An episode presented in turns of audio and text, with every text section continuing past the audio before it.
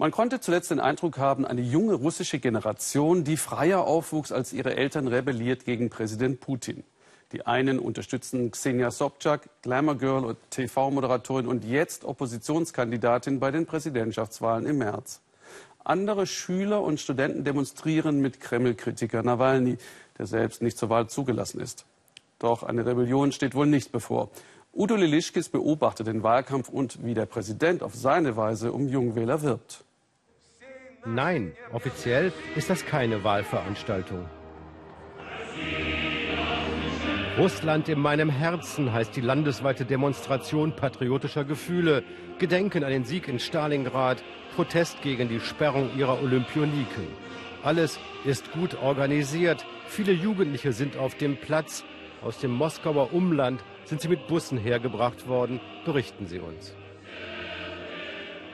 Ihr müsst kommen, sagten sie uns, als wir aus der Fachschule kamen. Also sind wir gekommen. Die von Putin gegründete Gesamtrussische Volksfront ist besonders aktiv. Etwa 1000 von der Volksfront Jugend sind hier. Nachdem junge Russen die Anti-Putin-Proteste dominierten, will der Kreml jetzt zeigen, auch die Jugend steht zu Russland und damit hinter Putin. Denn beides ist längst zu einer patriotischen Einheit verschmolzen. Junge Russen kennen nur ihn als Präsidenten. Er war es schon, als sie geboren wurden. Und Putin redet sympathisch, ermahnt und ermutigt, trifft den richtigen Ton. Der Jubel wirkt echt und die Auftritte werden landesweit im Fernsehen verbreitet. Böse Überraschungen oder gar kritische Fragen muss Putin bei solchen Auftritten offenbar nicht fürchten. Wovon haben Sie als Kind geträumt? Sind Sie nicht müde von der Verantwortung? Jugendliche als brave Stichwortgeber. Was sie wirklich von Putins Politik halten, lässt eine geschickte Regie solcher Treffen im Dunkeln. Kritik an Putin gilt im patriotisch aufgeladenen Russland schnell als Extremismus oder Vaterlandsverrat. Putins Gegenkandidaten haben weniger prachtvolle Kulissen. Xenia Sabchaks Anhänger haben eine Videoverbindung zum Putin-Kritiker Chodorkowski aufgebaut.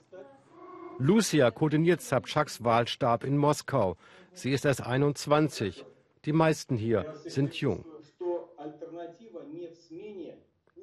Lucia ist seit Herbst Bezirksabgeordnete. Ein Überraschungserfolg der Opposition in Moskau machte es möglich. Frechheit siegt. Ein Gipsabdruck ihrer Brust, demonstrativ im Internet verbreitet als politische Aussage. Lucia stellt sich vor die Bewohner vom Abriss bedrohter Häuser. Originell und unerschrocken gehen viele junge Oppositionäre die zementierten Herrschaftsstrukturen an. Nur ein Prozent für Sabchak ist die Wahlprognose, weiß auch Lucia. Ihr politisches Programm ist chancenlos bei Putins patriotischen Anhängern. Sabchak hat als einen Schwerpunkt die Forderung nach kostenloser Ausbildung. Ihr Programm betont die Rechte von Homosexuellen, auch auf Heirat. Und sie weist, wie Nawalny, auf die Armut in der Bevölkerung hin. Ein kleines Zelt auf dem Triumphplatz. Fast alle der Sabchak-Aktivisten hier sind Anfang 20. Die Kandidatin kommt. Xenia Sabchak als Partygirl und dann als freche Journalistin bekannt geworden. Ihre Kritiker sind skeptisch. Sabchak sei ein vom Kreml gewünschter Farbtupfer im ansonsten totlangweiligen Wahlkampf, glauben sie. Ins Fernsehen schafft sie es trotzdem selten. Ja, es gibt keinen gleichen Zugang zu den Massenmedien. Darum sind diese Wahlen auf keinen Fall fair. Überall ist Putin. Darum reden wir auch nicht von einem möglichen Sieg. Bei uns gewinnt immer nur ein Kandidat. Und schon ist sie wieder weg.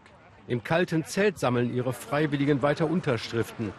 Was sagen Sie zum Vorwurf, als nützliche Idioten des Kreml eine Wahl zu legitimieren, die in Wahrheit gar keine ist? Die Regierung begreift, dass es Alternativen zu Putin geben muss. Die Unzufriedenheit wächst und die Leute sollen ja wählen. Darum hat sie Sabchak zur Wahl zugelassen. Die haben ihre Pläne und wir unsere. Aber ich bin sicher, dass Xenia ihre nicht mit dem Kreml abgesprochen hat. Putin, hau ab. Die Polizisten greifen zunächst nicht ein, obwohl die meist jungen Nawalny-Anhänger ohne Genehmigung durch Moskaus Zentrum marschieren. Sie fordern, die Wahl zu boykottieren, nachdem Nawalny nicht zugelassen wurde. Misha ist erst 17. Bei der letzten Demonstration wurde er festgenommen. Erst nachts kam er wieder frei. Sein Direktor erfuhr davon, Misha musste die Schule verlassen. Warum riskiert er es trotzdem heute wieder? Das ist Protest gegen diese Veranstaltung, die Sie Wahlen nennen, die aber in Wahrheit keine ist. Putin, das ist doch Personenkult, meint Ivan. Über Nawalny haben die Medien zuerst nur negativ berichtet, dass er ein US-Agent sei, alles Mögliche, nicht ehrlich. Inzwischen haben sie aber sogar Angst bekommen, überhaupt über ihn zu reden, um ja keine Werbung für ihn zu machen. Diebe und Gauner nennt ihr Favorit Nawalny die Regierenden. Auch wenn er, weil von den Massenmedien ignoriert, nur wenige Prozent der Wählerstimmen sammeln könnte, scheint Putin ihn zu fürchten. Vielleicht, weil Nawalny so erfolgreich junge Anhänger wie Misha mobilisiert. Darum wurde er nicht als Kandidat zugelassen, glauben seine Anhänger hier. Ein paar tausend sind es heute, für Moskau ist das wenig. Zurück zum Roten Platz. Nach einer weiteren patriotischen Rede wollen viele nach Hause. Und dann doch ein Plakat von Kandidat Putin. Ich bin ehrlich gesagt dagegen, dass er gewählt werden muss, denn ich glaube, er ist der einzige würdige Kandidat. Er weiß, was er tut, er hat einen klaren Plan, nach dem er handelt. Jetzt etwas zu verändern, könnte bedeuten, dass alles schlechter wird. Die Studentin Ira will die Wahl abschaffen. Eine schönere Bestätigung seiner erfolgreichen Stilisierung als nationale Führerfigur könnte sich Putin selbst kaum ausdenken. Andere machen sich im verschneiten Moskau Putins Helfer so zunutze. Deine Straße wird nicht geräumt, sprüht den Namen des Kritikers Nawalny in den Schnee und schon erscheinen aus dem Nichts fleißige Helfer, die den Schnee wegschieben.